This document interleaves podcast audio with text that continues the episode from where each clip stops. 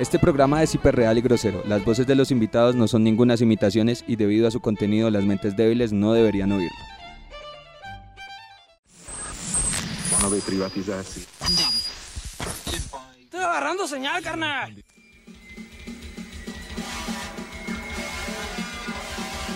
Esto es Señal Alternativa. Desde las calles, casas culturales, conciertos y entrevistas con bandas invitadas, nos embarcamos en la tarea de develar la relación del rock alternativo y la contracultura en la construcción de sociedad, cultura y política en nuestro territorio. Conéctate con esta alta dosis de sonidos y propuestas de transformación social. Señal Alternativa un programa elaborado en conjunto por Radio 60 Vox y Audio Colombiano, en colaboración con Nuestras Raíces, la Red de Juventudes, Territorio, Memoria y Paz y Punk Off. Muy buenas tardes, mentes y dementes. Un saludo a toda la banda y la plaga que se conecta con esta quinta entrega de Señal Alternativa, un espacio que se propone tejer lazos entre el rock alternativo y la construcción de sociedad, cultura, política y memoria en nuestro territorio. Este es un programa realizado en el marco de la beca Activación, Redes Colaborativas y Territorios para las Artes de IDARTES. Para el día de hoy, continuando con este trabajo de visibilización del rock alternativo, y tejiendo lazos con las acciones y las críticas sociales, hoy nos acompaña la banda bogotana de punk rock La Vieja Trampa. Esta banda viene trabajando desde el 2012 en la producción de un punk rock lleno de energía, alegría y con líricas sociales muy interesantes. Le cantan a la rutina, a la vida cotidiana y a las injusticias sociales que les indignan. La vieja trampa está compuesta por Geraldine Pineda en la batería, Johnny Ardila en la guitarra, Luis Fernando Hoyos en el bajo y Johnny Ardila y Sebastián Cepeda, Joan Ardila, perdón, y Sebastián Cepeda en las voces. Parceros y parcera, bienvenidos a Señal Alternativa. Muchas gracias por acompañarnos y cómo se encuentran el día de hoy. Hola, muchas gracias por la invitación. Muy bien, gracias. Bien, bien, muy bien. Muchas gracias, parcero. Qué chimba la invitación ahí. No, pues Severo, muchas gracias por la invitación, muy emocionados de estar acá con ustedes. Eh, severa iniciativa la que están teniendo ustedes, muchachos. Pues nada, gracias, gracias por la invitación. Qué bacano estar acá. Qué pena la retirada de ahorita, ocurrió una cosita, pero bueno. Eh, nada, muy felices de estar acá con ustedes en este espacio. Siempre es bacano hablar un poquito con la gente, más allá de lo que nosotros mostramos en el escenario, pues y mostrar lo que somos debajo, ¿no? Cómo pensamos y lo que queremos mostrar, ¿no? Entonces, muy, muy felices de estar acá. Luisito, y su saludo, compa. No, muchas gracias, Sergio, por la invitación. Eh, chévere que, que, se abran estos espacios para las bandas independientes, eh, que no tenemos muchas posibilidades por allá afuera para poder darnos a conocer. Excelente, que este sea un paso para que algún día los vean en Radiónica y en muchos más espacios compas. Y bueno, de nuevo, muchísimas gracias por acompañarnos. Este es un espacio abierto para el rock alternativo. Y para iniciar nuestro programa de hoy, quisiera que nos cuenten un poco de cómo inició la propuesta musical de La Vieja Trampa en Bogotá, compas. Cuéntenos. Bueno, pues la, vieja trampa nació a finales del 2011. Em, inició, pues digamos, tras intentar querer formar, eh, pues digamos que em, reagrupar una banda con la que ya había estado junto a Sebastián, que fue como la primera banda de punk en la que estuve, que se llamaba Incesto. Eh, pues inicialmente quería volverlos a reagrupar, pero pues digamos que vi que todo el mundo estaba como en su cuento, entonces dije como empecemos algo de cero y, y así se empezó, empezó con Sebastián, eh, Geraldine y Mafe, que fue la primera vocalista que tuvimos en su momento, y empezamos nosotros, nosotros cuatro, pero digamos que no teníamos algo fijado, ¿no? Era como empezar a hacer hacer covercitos, tocar y, ya era como más por, por, diversión, digámoslo así, no, no sin pensar el alcance que de pronto llegaría a tener pues más adelante. Y pues no, pues más o menos así, empezó en esa época, nos reunimos los cuatro, el nombre pues salió más adelantico, ya fue como una lluvia de ideas que se tuvo en su momento y se llegó a escoger el nombre digamos que no por un significado o un trasfondo, digamos, ya como hecho, ¿sí? Sino simplemente eh, cada uno hizo su lluvia de ideas. Yo entre mis lluvia de ideas pues traje el nombre porque lo había escuchado en una canción de, de Carajo que se llama Sácate la mierda. Y me gustó y lo, lo añadí a mi lluvia de ideas y, y, ahí nació y todos como que les sonó el nombre en su momento y nació la idea. No, digamos que no tiene un trasfondo así como tan, tan marcado, ¿no? Y ya, pues no sé. De acuerdo.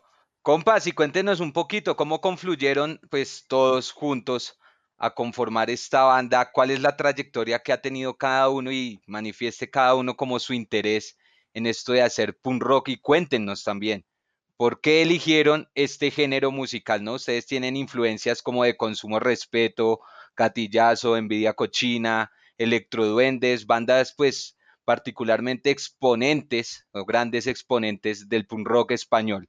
Entonces cuéntenos un poquito cómo confluye cada uno a la historia de la vieja trampa y por qué en particular eligieron este género musical. Bueno, pues digamos que empezando, em, siempre, siempre he tenido, digamos, pues desde muy atrás junto con Sebas hemos tenido como esa influencia del, del punk como de la parte de, español, sí, de, la, de todo ese punk de España y, y, digamos que la idea inicial cuando se formó la banda fue como enfocarla a ese camino, ¿no? Pero pues digamos que ya cada miembro pues tiene su, su como su biblioteca musical, ¿no? No, no todo está enfocado, digamos, al punk español, hay mucho más eh, dentro del punk que, escucha cada uno y no solo punk, ¿no? Digamos otros géneros también que escuchan, escuchan todos. Digamos que a mí siempre me ha gustado el, el, punk. Antes del punk escuchaba mucho ska y pues digamos que ya cuando recibí, digamos, un disco hace muchísimo tiempo de un amigo donde había un poco de punk español variado, entonces ahí empezó como toda esa idea de, de meterle todo esto al punk, ¿no? Digamos que inicialmente la, idea fue esa a nivel personal cuando se formó la banda, pero pues ya cada uno le da su toque y sus influencias, entonces para mí todo lo que sea punk español y rock español y hardcore y, y ska y todo lo que sea, pues digamos que de esta, de esta parte del mundo, eh, escucho muchísimo y me gusta muchísimo. Y ya no sé, los otros ya tienen sus influencias, así que escuchémoslos también. Eh, bueno, de mi parte, pues eh, no sé si pues lo, lo, sabías, pues Johnny es mi hermano. Y pues desde hace mucho tiempo pues yo siempre he tenido influencias desde el rock. Y el escucharlo a él con sus tendencias eh, me llamó mucho la atención, entonces pues yo empezaba, a mis 15 años yo escuchaba solo metal. Con el tiempo me fui eh, ya metiendo en este cuento más, más chévere, me empezó a gustar el ska, ya mi hermano empezaba a escuchar consumo, ya escuchaba gatillazo, entonces me llamó mucho la atención. Eh, pues también siempre me interesó la parte musical, desde el colegio pues eh, siempre estoy metida en el cuento de las tunas, el coro, pues no tengo una técnica vocal pues desarrollada, pero con el tiempo pues me fue gustando, eh, afinar un poco más el oído, entonces pues eso fue como en los comienzos, cuando Johnny creó la banda, eh, me interesó tanto que pues yo solo iba de puro hobby a mirarlos ensayar Cuando Mafe no podía ensayar, pues yo iba y la reemplazaba. El simple hecho de estar enfrente de un micrófono eh, me motivaba, me emocionaba mucho. Y nada, pues eh, así empezó la cosa ya de un tiempo, después de mucho tiempo, como tres años, eh, pues tomaron la decisión de que yo podía estar en la banda, entonces eh, pues me llamó la, atención y pues estar en este proyecto ha sido muy chévere. ¿Qué más te puedo decir? pues influencia, sí, el, el, punk español sobre todo, pues no conocía mucho de, digamos, bueno, el punk básico, Sex Pistols, Ramones, pues eso ya a nivel internacional, pero no, no había estado como muy metida en el cuento, ya después sí empecé como a meterme más en este tipo de música.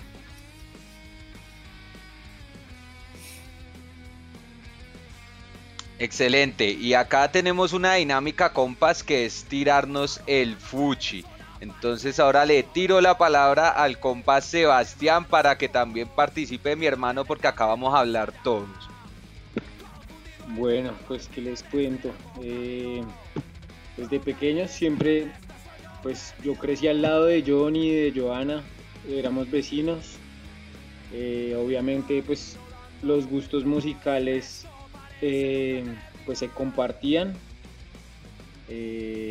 También en el colegio pues tuve mucha influencia de amigos punqueros, eh, root boys, hardcoreeros, eh, que pues sí, que nos compartíamos música que, que decíamos como que, oiga, escuché esta banda, está como chimba, está bacano, y empezábamos como a parchar más, a, intercambiarnos grupos, discos, eh, igual con Johnny, con, sí, igual la misma cuestión, a intercambiar discos, también escuchaba mucho ska, mucho, mucho reggae, eh, pero siempre hubo como un, como una, ¿cómo decirlo? Como una conexión con las demás personas a través del punk. Esa música siempre hizo como, como generar un, sí, como una conversación eh, y ya siempre pues más que todo el punk español, digamos, una, mi banda favorita siempre va a ser Los Muertos de Cristo, ahora el Noy del Sucre, me parece una bandota. Eh, y no, pues siempre abierto a escuchar música, siempre, no tiene que ser, digamos, rock, pero, pero siempre me ha gustado como toda la parte musical y me, pues mi camino fue como la protesta, por así decirlo, y me guié por el punk, me encaminé por ahí.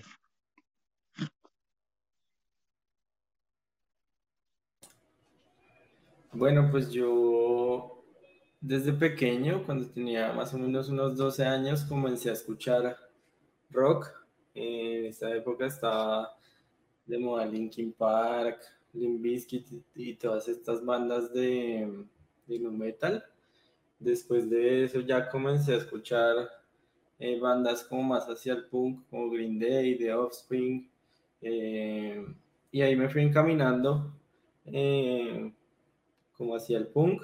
Fui conociendo bandas ya colombianas como Mojiganga, Ira, La Pestilencia. Y, y, no, y fui conociendo gente que, le, que tenía los mismos gustos que yo. Eh, y ya fui como, ya mis gustos estaban muy limitados hacia el punk. También me gustaba mucho el ska.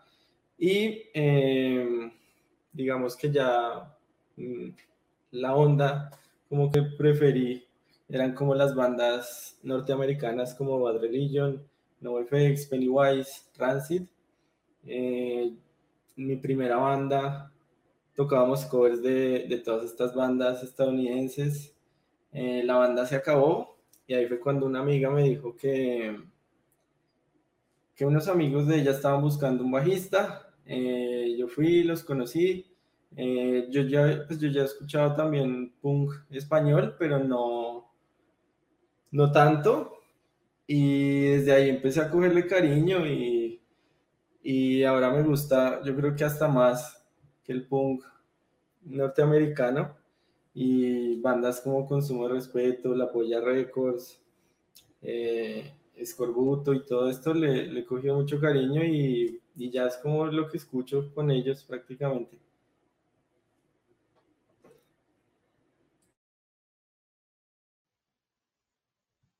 Breve, y antes de redondear nos hace falta la palabra de Jesús Pinzón, compa. Cuéntenos usted también un poquito.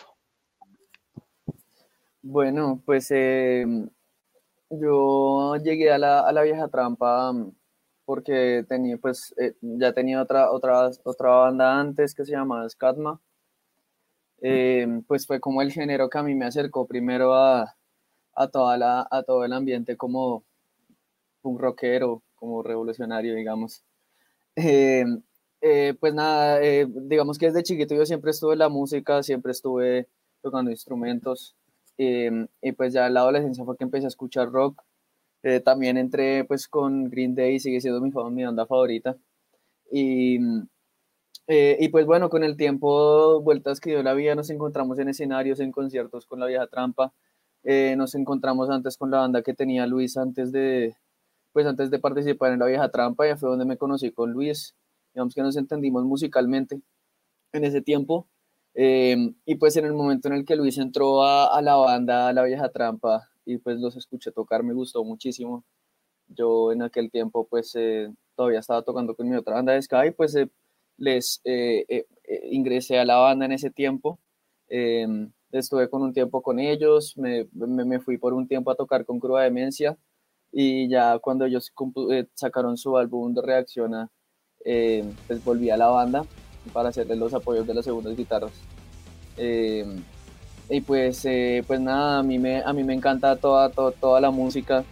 Eh, obviamente lo que más escucho en mi día a día es punk rock y aún me quedo todavía con, con punk rock estadounidense. La verdad yo no soy mucho de punk español. Pero pues son, son, es lo que es lo que es como lo que yo escucho. y pues todo el tiempo estoy variando en, en géneros musicales en cuanto a mis influencias musicales. Eh, y pues nada, es, como eso. Gracias Jesús. Creo que yo resaltaría después de escucharlos a ustedes cinco ese elemento de cómo el punk permite acercar a las personas, ¿no?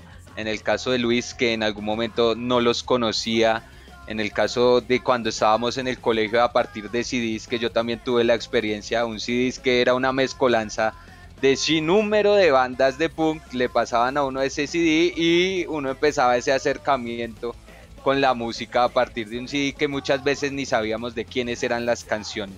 Entonces me parece muy bacano, en realidad como que me recuerda también cosas de mi infancia y bueno, para continuar con esta conversación, compas, quiero hacerles una pregunta que me dejó mi compañera Joana Guzmán, que lastimosamente no nos pudo estar acompañando, pero ella quería preguntarles cómo fue la producción de ese logo de la vieja trampa en el que sale la viejita fumando cigarrillo.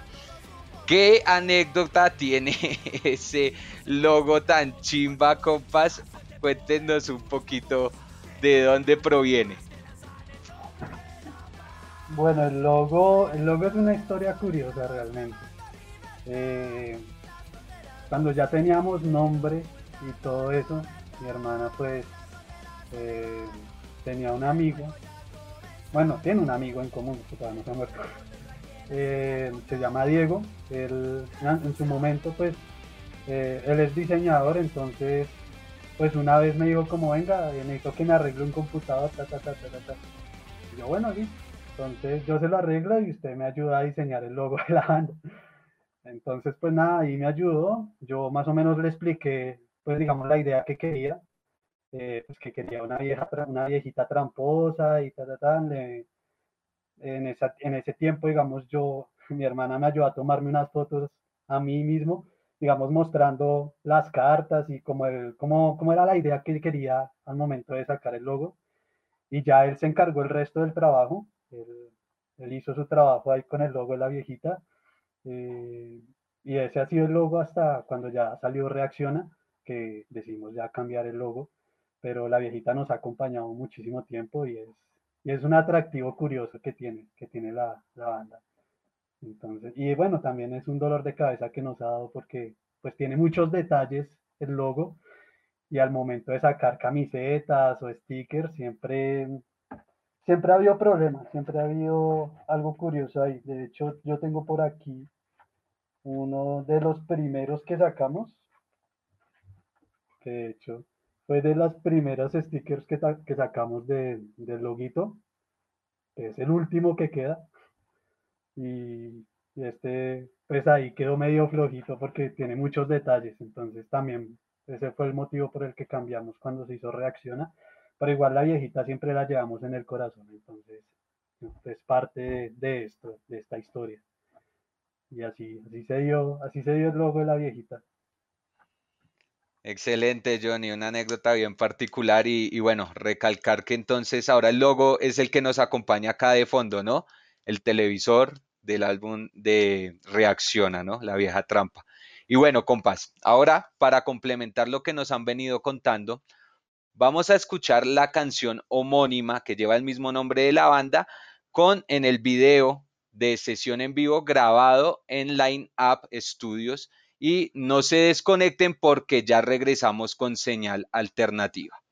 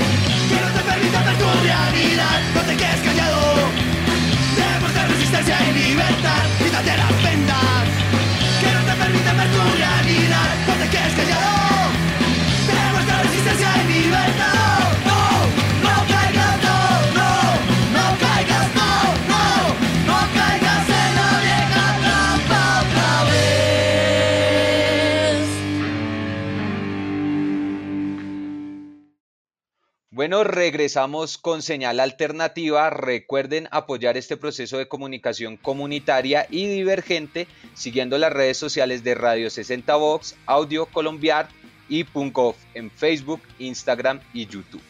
Ahora, para continuar conversando con la vieja trampa, me gustaría que nos sumerjamos un poco en las líricas de la banda, compa. En los episodios previos de Señal Alternativa hemos vislumbrado varios factores en común en las propuestas musicales que nos han acompañado, entre los cuales se destaca el papel del rock como vehículo de expresión de inconformidades y movilizador de protestas y conciencias. Entonces, consideramos a la vieja trampa un exponente claro de música y letras que invitan a la reflexión y a la sensibilización frente a problemas que aquejan a nuestra sociedad desde hace mucho tiempo.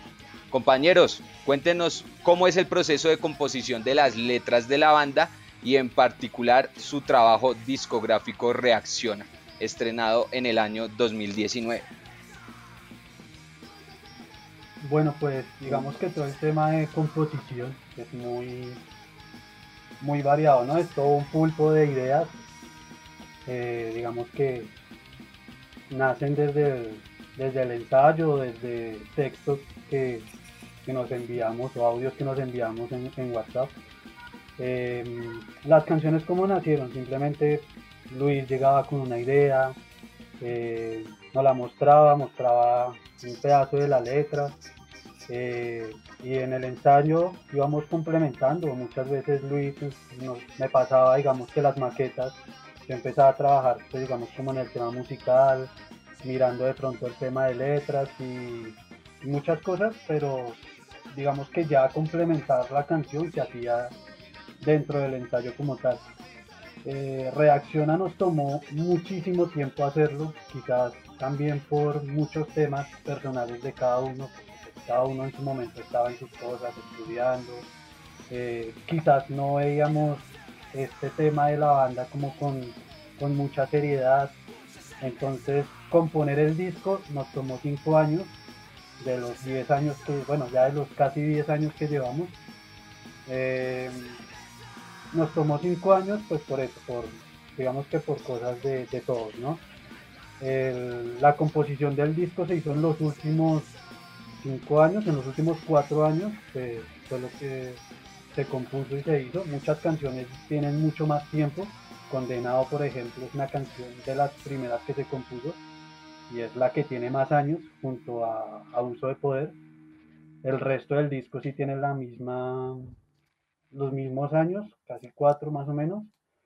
Eh, y terminamos de componer el disco en, a finales de entre diciembre, casi finalizando diciembre del 2018, terminamos de componer todo el disco. Eh, se grabó maquetas, se hizo todo pues el trabajo pre a la grabación y ya después nos fuimos para Medellín, que con Luis escogimos pues todo el tema de, de dónde queríamos grabar, dónde queríamos, eh, pues digamos, materializar el disco. Habíamos visto muchas opciones aquí, pero a la final pues decidimos irnos a Medellín pues como por un tema de feeling, un tema más de como de que queríamos estar 15 días metidos grabando el disco eh, y no queríamos tener interrupciones que se podían ver, digamos, grabando aquí en la ciudad, ¿no?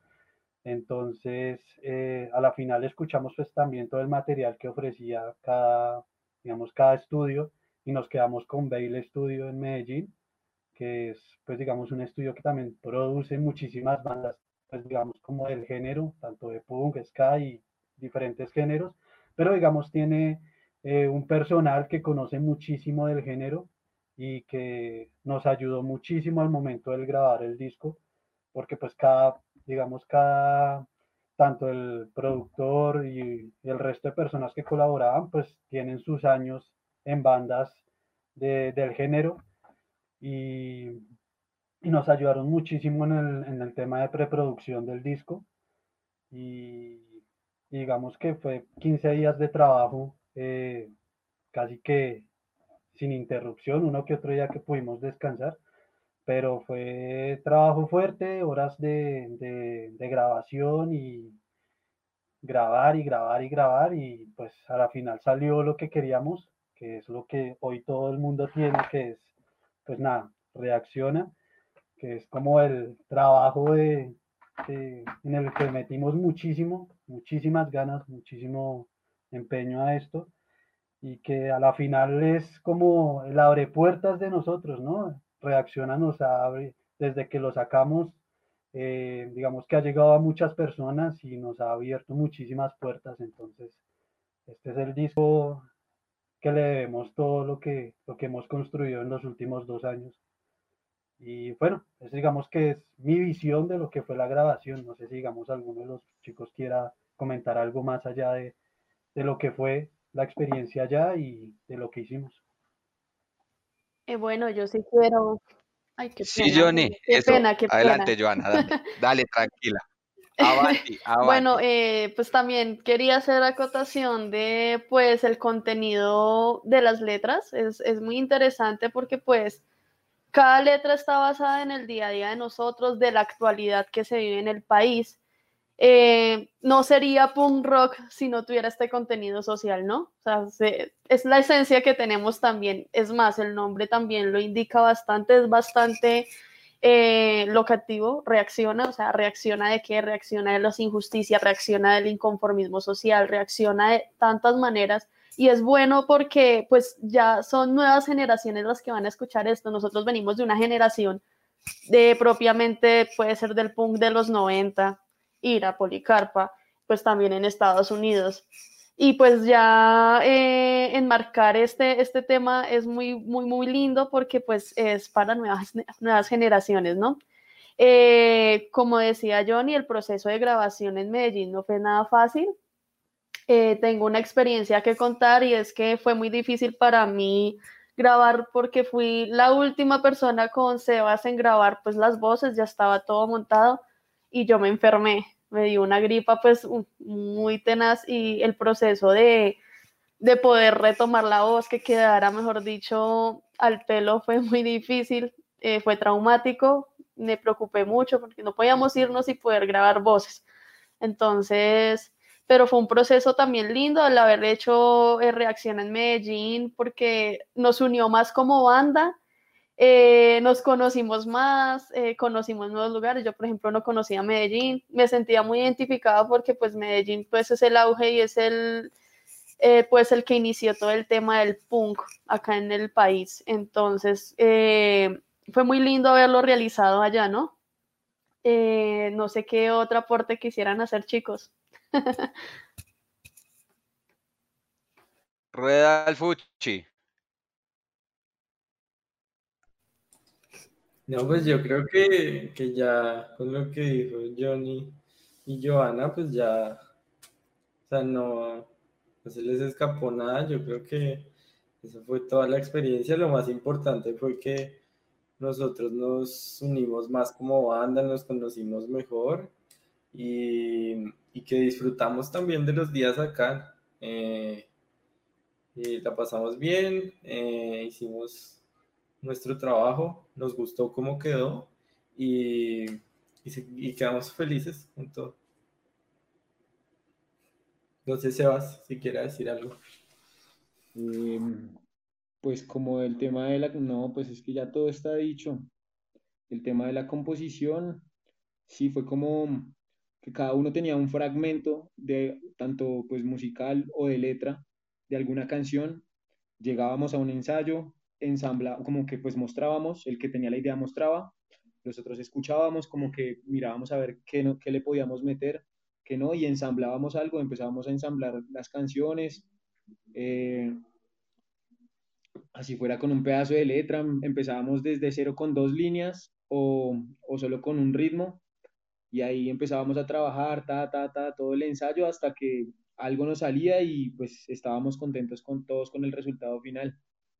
Em, pues nada, en Medellín la grabación, pues claro, una chimba, muy bacano todo, toda la experiencia de estar metidos casi todo el día en el estudio, eh, pues también pendientes como de, decir como, oiga, esta parte como que no sonó tan chimba o podemos mejorarla, em, pero muy bien, o sea, un, trabajo muy bacano, al final muy contento. Yo la verdad estuve muy sorprendido, yo no, me, no lo podía creer, yo como fue puta. Eh, hicimos un trabajo del carajo. O sea, la logramos, o sea, la logramos en serio y yo no, no me las creía, me pareció una chimba toda la experiencia de la grabación. Panitas ahí. Quiero añadir una última cosita. Contar una pequeña experiencia de reacción. Eh, a mí este disco me quitó una novia. tenía una relación de tenía una relación de cuatro años y pues estoy tan metido en esto que a la final me dijo como la música o yo y pues aquí estoy con este disco y, y me dio duro la grabación porque claro iba con sentimientos encontrados, iba con la emoción de poder por fin grabar el disco, pero también iba como como rayado de la vida por lo que me había pasado, entonces como que pues nada, fue, fue, un, un poco de sentimientos curiosos y sí, pues digamos la primera vez que comento que sí, el disco me quitó una novia, pero pues me regaló muchísimas cosas mejores que una relación. Me dio muchísimas experiencias, muchísimos amigos y, y personas que vinieron después de ese disco y gracias a ese disco. Entonces, eh, es ahí como añadir esa última experiencia. Anécdota. Excelente, Johnny. Muchísimas gracias por compartirnos esto que, como dices, no le habías compartido antes a nadie. Eh, una experiencia, pues, que hace parte, ¿no? De ese trabajo de creación y sobre todo me gustaría como hacer énfasis en que qué bacana esa experiencia que tuvieron en Medallo. Bien lo decía Joana, pues es la cuna del punk en Colombia, ¿no? Entonces ha de ser grandioso poder ir allá a Medellín y experimentar todo en la escena pues más grande de Colombia. Y pues aprovechemos esto para adentrarnos un poquito en la reflexión sobre los temas que ustedes abordan en sus líricas, compas. En particular, yo quisiera iniciar hablando sobre Hijo de la Guerra, un título que describe muy bien en mi concepto, nos describe a todos en Colombia, a las generaciones que hemos nacido bajo la guerra y pues, parceros, cuéntenos un poquito sobre el mensaje que transmiten ustedes en esta canción y cuál es la importancia de este. Bueno, pues como usted lo dice, ya somos varias generaciones que hemos nacido en la guerra en este país. Es un conflicto que lleva ya más o menos 60 años. Eh, uno mira conflictos en otros países que comienzan eh, y terminan y aquí seguimos en la misma cosa. Eh, vemos que, este conflicto tiene muchos intereses políticos, después el narcotráfico se metió y todo sigue, como la bola de nieve sigue aumentándose cada vez más. y pues nada, es simplemente el sentimiento que vemos en la gente, el dolor de los familiares de, las personas asesinadas, civiles y combatientes. Eh, no solo esto, sino todas las consecuencias económicas que ha traído este conflicto para el país. Seguimos siendo un país eh, subdesarrollado. Eh, no hay voluntad política por parte de los gobiernos para para acabar con este conflicto y simplemente siguen echándole gasolina al fuego. Y fuera de eso nos obligan eh, a nosotros a, a, ser parte de la guerra. A los jóvenes que salen del colegio los obligan a, a ponerse sus botas y llevar un fusil y matar personas que ni siquiera conocen y que no saben por qué lo hacen.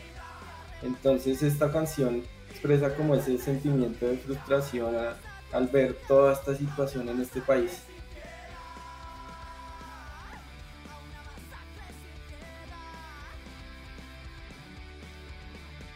¿Y quién más se avienta a hablarnos de Hijo de la Guerra, compas?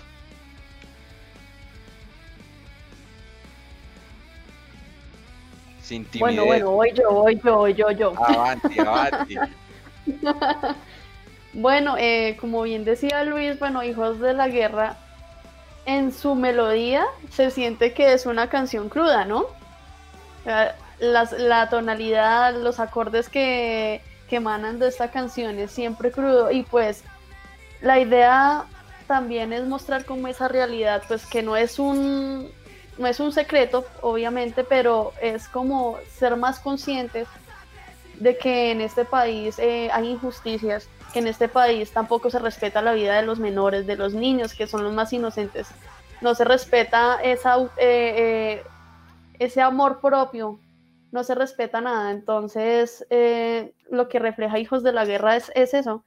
La guerra acá en Colombia jamás, jamás, jamás ha estado bien. O sea, siempre hemos estado en guerra. No, no he visto como un cambio, ni siquiera en, en actualmente. Antes como que vamos en picada Siento que, ha sido más complejo. Sin embargo, es bueno saber que ahora, pues nosotros que somos como ya la, la, la población que está como tal, somos nosotros, está está haciendo como, ya está haciendo uso de razón y saber cómo es la realidad de ahora, ¿no? Y pues Hijos de la Guerra ha reflejado como tanta guerra que se ha visto en estos 60 años, ¿no? No solo narcotráfico, paramilitarismo. O sea, es algo de no acabar.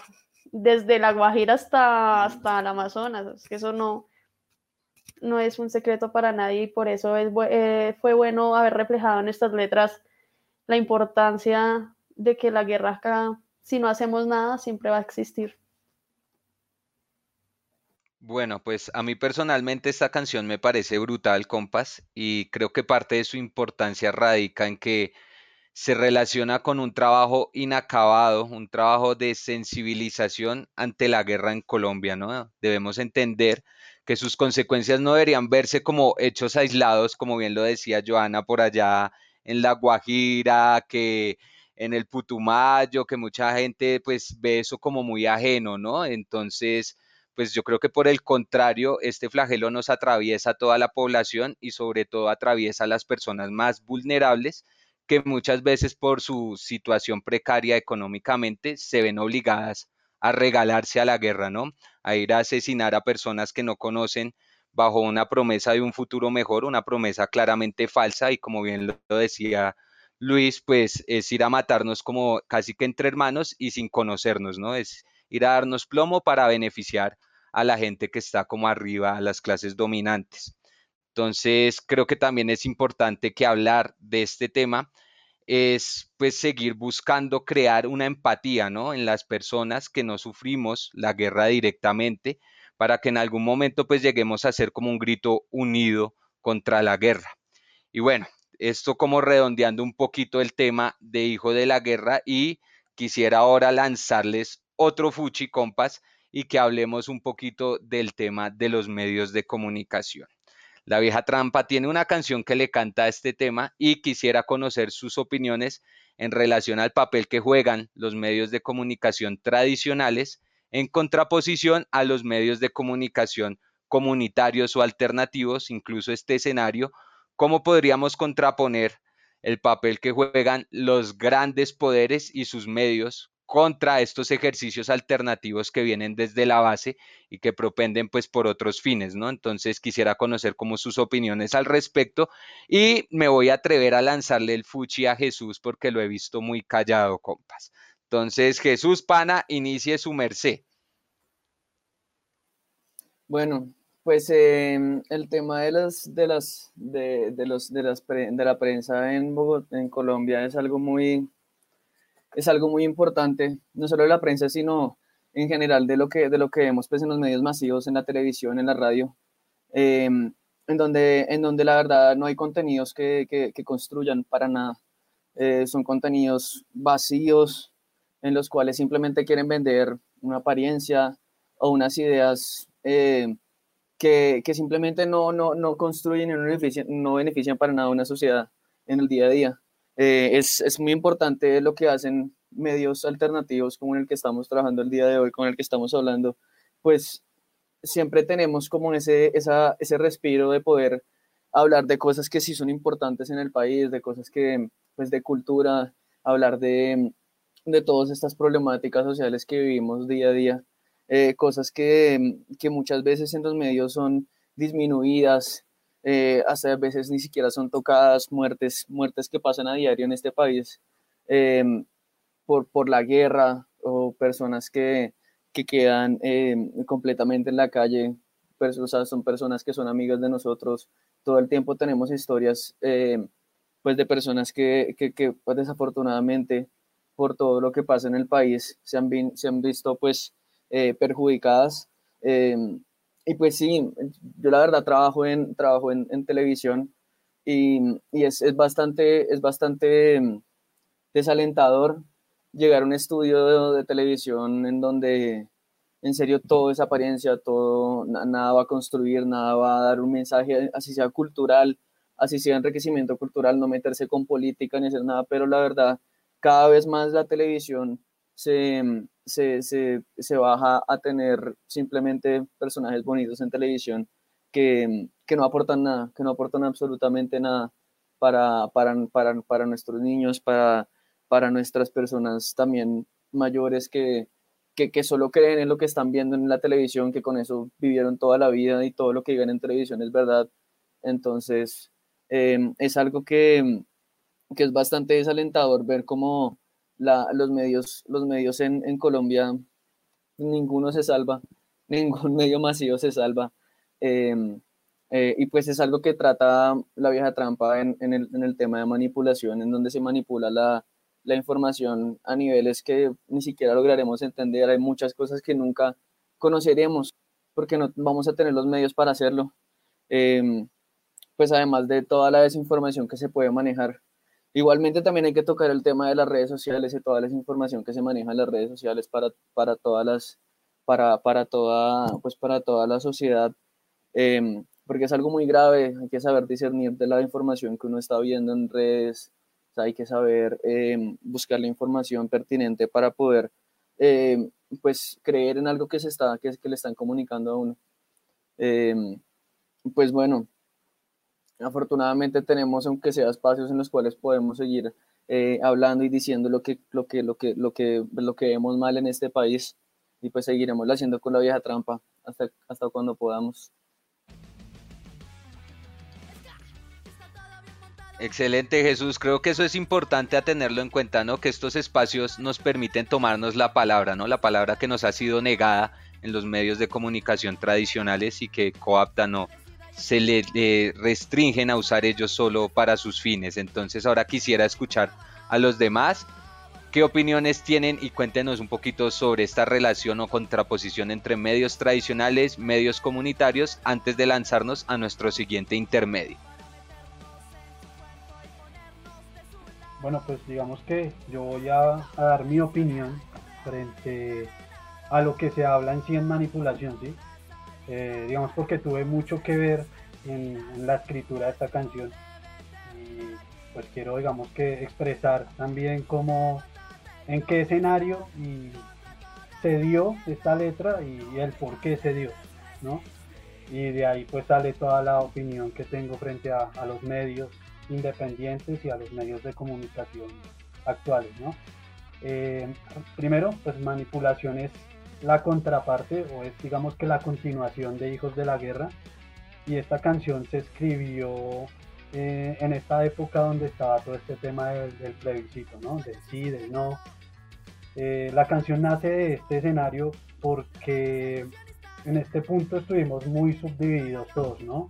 en los que creían sí, en los que creían no, en los que a la final eran indiferentes ante esta situación, en, cómo los medios, en cómo los medios, en cómo los, grupos religiosos tuvieron que ver mucho en la manipulación de lo que fueron los tratados de paz en su momento cuando salieron.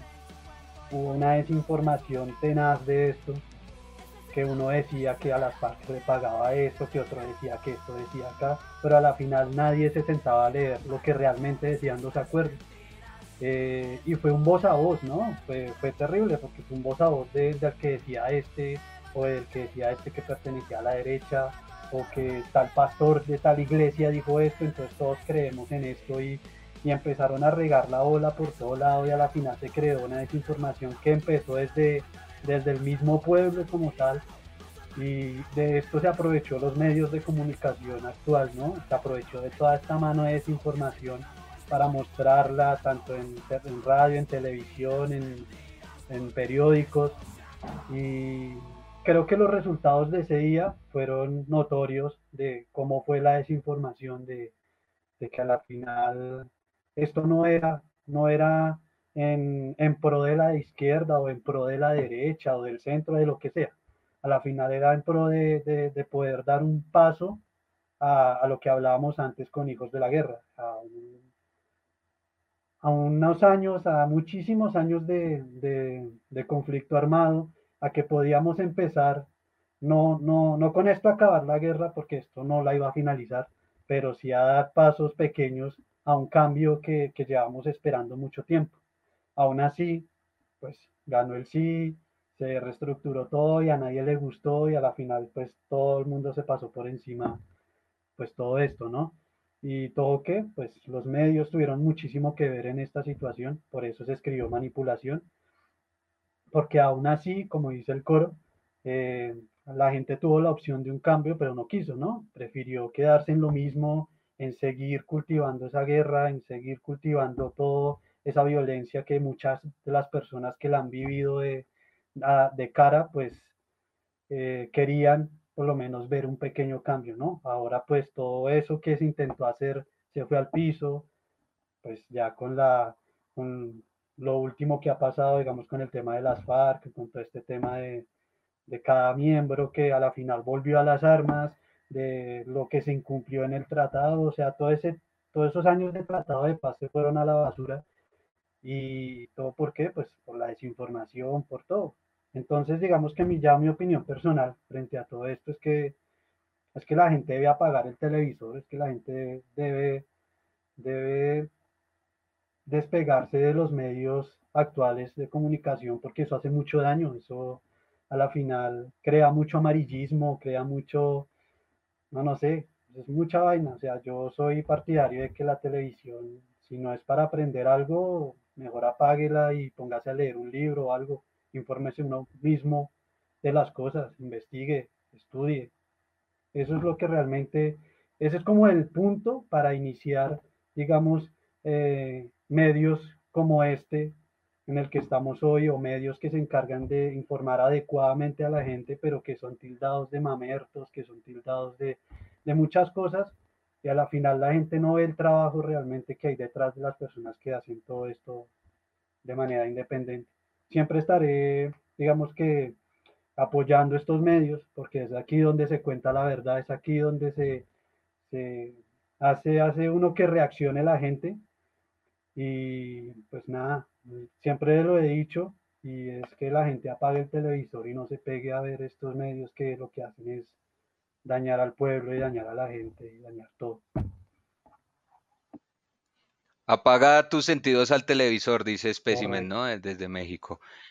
Y, y, bueno, tomando esta última reflexión, compas, lastimosamente nos empieza a seguir la guadaña, a acechar la guadaña del tiempo. Entonces vamos a darle un espacio a un pequeño intermedio para escuchar otra de las canciones del día de hoy de La Vieja Trampa. Entonces dejemos a toda nuestra audiencia estridente con manipulación y ya regresamos con señal alternativa.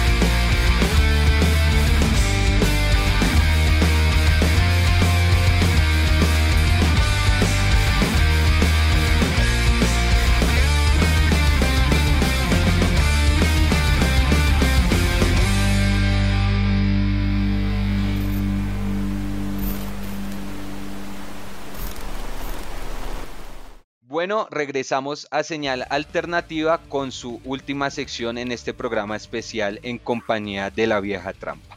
Para este último segmento del programa nos gustaría abordar otro elemento en común que hemos vislumbrado en las discusiones que hemos tenido con bandas previas en nuestros cuatro capítulos anteriores. Este elemento es la autogestión, ¿no? Entonces el rock alternativo está directamente relacionado con ese trabajo de autogestionarse, de hacer nosotros mismos lo que es la producción y también la generación de eventos para visibilizar nuestro trabajo, para generar redes con otras organizaciones, con otros artistas. Entonces quisiera que nos cuenten un poco cómo ha sido este trabajo en la experiencia de la vieja trampa.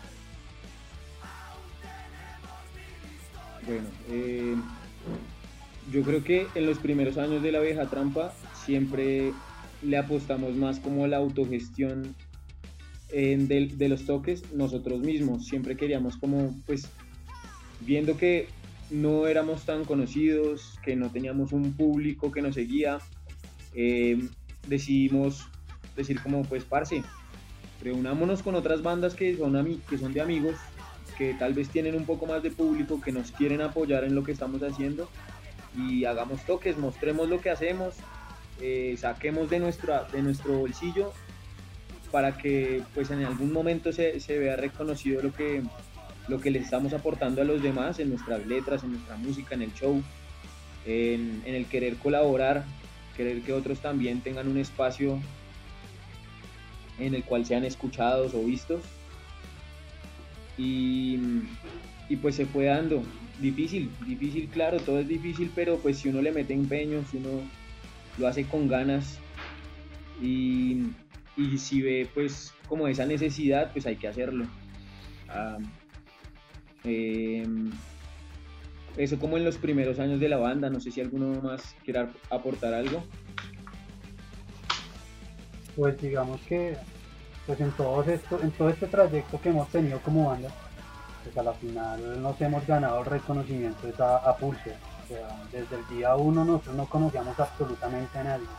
No, teníamos contactos, no estábamos dentro de la escena como tal. Eh, la primera vez que salimos a tocar y que empezamos a movernos fue gracias a Luis. Pues ya conocía a algunas personas de aquí, de allá, y fue como el que nos dio el impulso para empezar a tocar. Y de ahí en adelante eh, seguimos y seguimos y fuimos pues, tomando contactos, eh, cogiendo gente que de pronto le gustaba el proyecto y a la final todo lo hicimos a pulso, o sea, al día de hoy lo que hemos llegado y lo que hemos hecho nunca ha sido de, de venga, aquí una rosca aquí, una rosca allá, creo que a nivel personal soy anti-rosca en esa parte, no me gusta, me gusta que la banda se gane su lugar en donde vaya y lo que se haga, se lo gane la banda a pulso y así ha sido afortunadamente. Eh, y los primeros años fueron así, fueron de, venga, hagamos un toque, invitemos a las bandas que ya veníamos conociendo, a la banda de Chucho, por ejemplo, fue las primeras bandas que invitamos en los primeros eventos y gracias a ellos pues también nos ayudaron a, a, coger más gente y así fuimos haciendo más eventos, conociendo más personas, más bandas y así fuimos también pues ganándonos ese reconocimiento y que a la final ya pasáramos a, digamos, a ser contactados, a, que nos digan muchachos, queremos tenerlos aquí, nos gusta lo que hacen, escuchamos su trabajo. Entonces todo ha sido a pulso y afortunadamente nos la hemos pasado muy bien. Hemos tenido nuestros ratos fuertes eh, y malos en, en, este tiempo que hemos crecido, pero pues eh, digamos que hacer las cosas de manera independiente, tanto eventos como música como todo, pues eh, hace que la banda crezca y sea más valorada, ¿no? En ese sentido.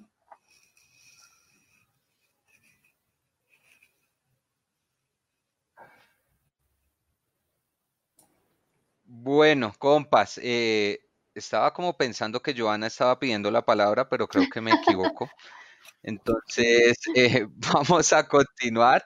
Pues gracias por contarnos esta experiencia. En particular, pues yo creo que es muy importante este trabajo de autogestión, porque por un lado, como lo bien lo decían ustedes, pues permite generar lazos, ¿no? Lazos de trabajo con nueva gente, abrirse espacios así a pulso, como dice Johnny. Entonces creo que esta es la oportunidad pues de crecimiento que puede tener ya sea una banda, una organización o cualquier tipo como de emprendimiento o actividad, acción que se lleve a cabo. Y creo que también por otro lado es importante porque también de alguna manera nos permite alejarnos un poquito de la lógica estricta del mercado y del capital, ¿no? Permite como generar relaciones de otra manera, más basadas en la solidaridad. Entonces creo que la autogestión es primordial en todo el tema del rock alternativo y de su relación con la sociedad. Y bueno, compas, pues lamentablemente la guadaña del tiempo ya se cierne sobre nuestras cabezas, entonces quisiera que aprovechemos este último espacio para que puedan compartir con toda la gente que escucha Señal Alternativa sus redes sociales y toda invitación que quieran hacerle a la audiencia estridente que nos acompaña. Eh, bueno chicos, pues para todos nosotros es un placer haber participado en este espacio. Les enviamos un saludo enorme a todos y pues en espera de volvernos a ver en algún escenario, pues ya saben, somos La Vieja Trampa, nos pueden encontrar en las redes sociales en YouTube, en Instagram y en Facebook como La Vieja Trampa.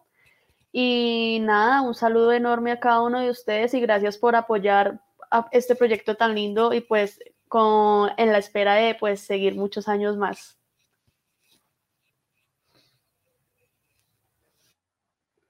Bueno, pues nada, un saludo a todos. Muchísimas gracias, Sergio, y pues todos los que están detrás de esta, pues de este programa. Gracias por habernos invitado. Es un gusto estar aquí para, para hablar un poco de nosotros, de lo que somos debajo, fuera del escenario. Y pues nada, invitarlos a todos a que vayan a nuestras redes, escuchen nuestro álbum. Em, y nada, pues poco que decir, se vienen ya 10 años de la banda Claramente estamos cocinando cositas que se van a venir para el otro año. Esperamos celebrar 10 años con toda y muchísimos años más que se vienen con esta banda. Entonces un saludo a todos, muchísimas gracias y nos vemos en una próxima. Y que viva el punk nacional. que viva. Bueno, compas, de nuevo yo les agradezco a ustedes la vieja trampa por habernos acompañado el día de hoy. A toda la gente que nos escucha, gracias por acompañarnos en Señal Alternativa. Y para despedirnos, eh, los dejamos con Abuso de Poder, una canción que surge como respuesta a los asesinatos perpetrados por la policía en las protestas del pasado septiembre. Un saludo y que tengan muy buen fin de semana.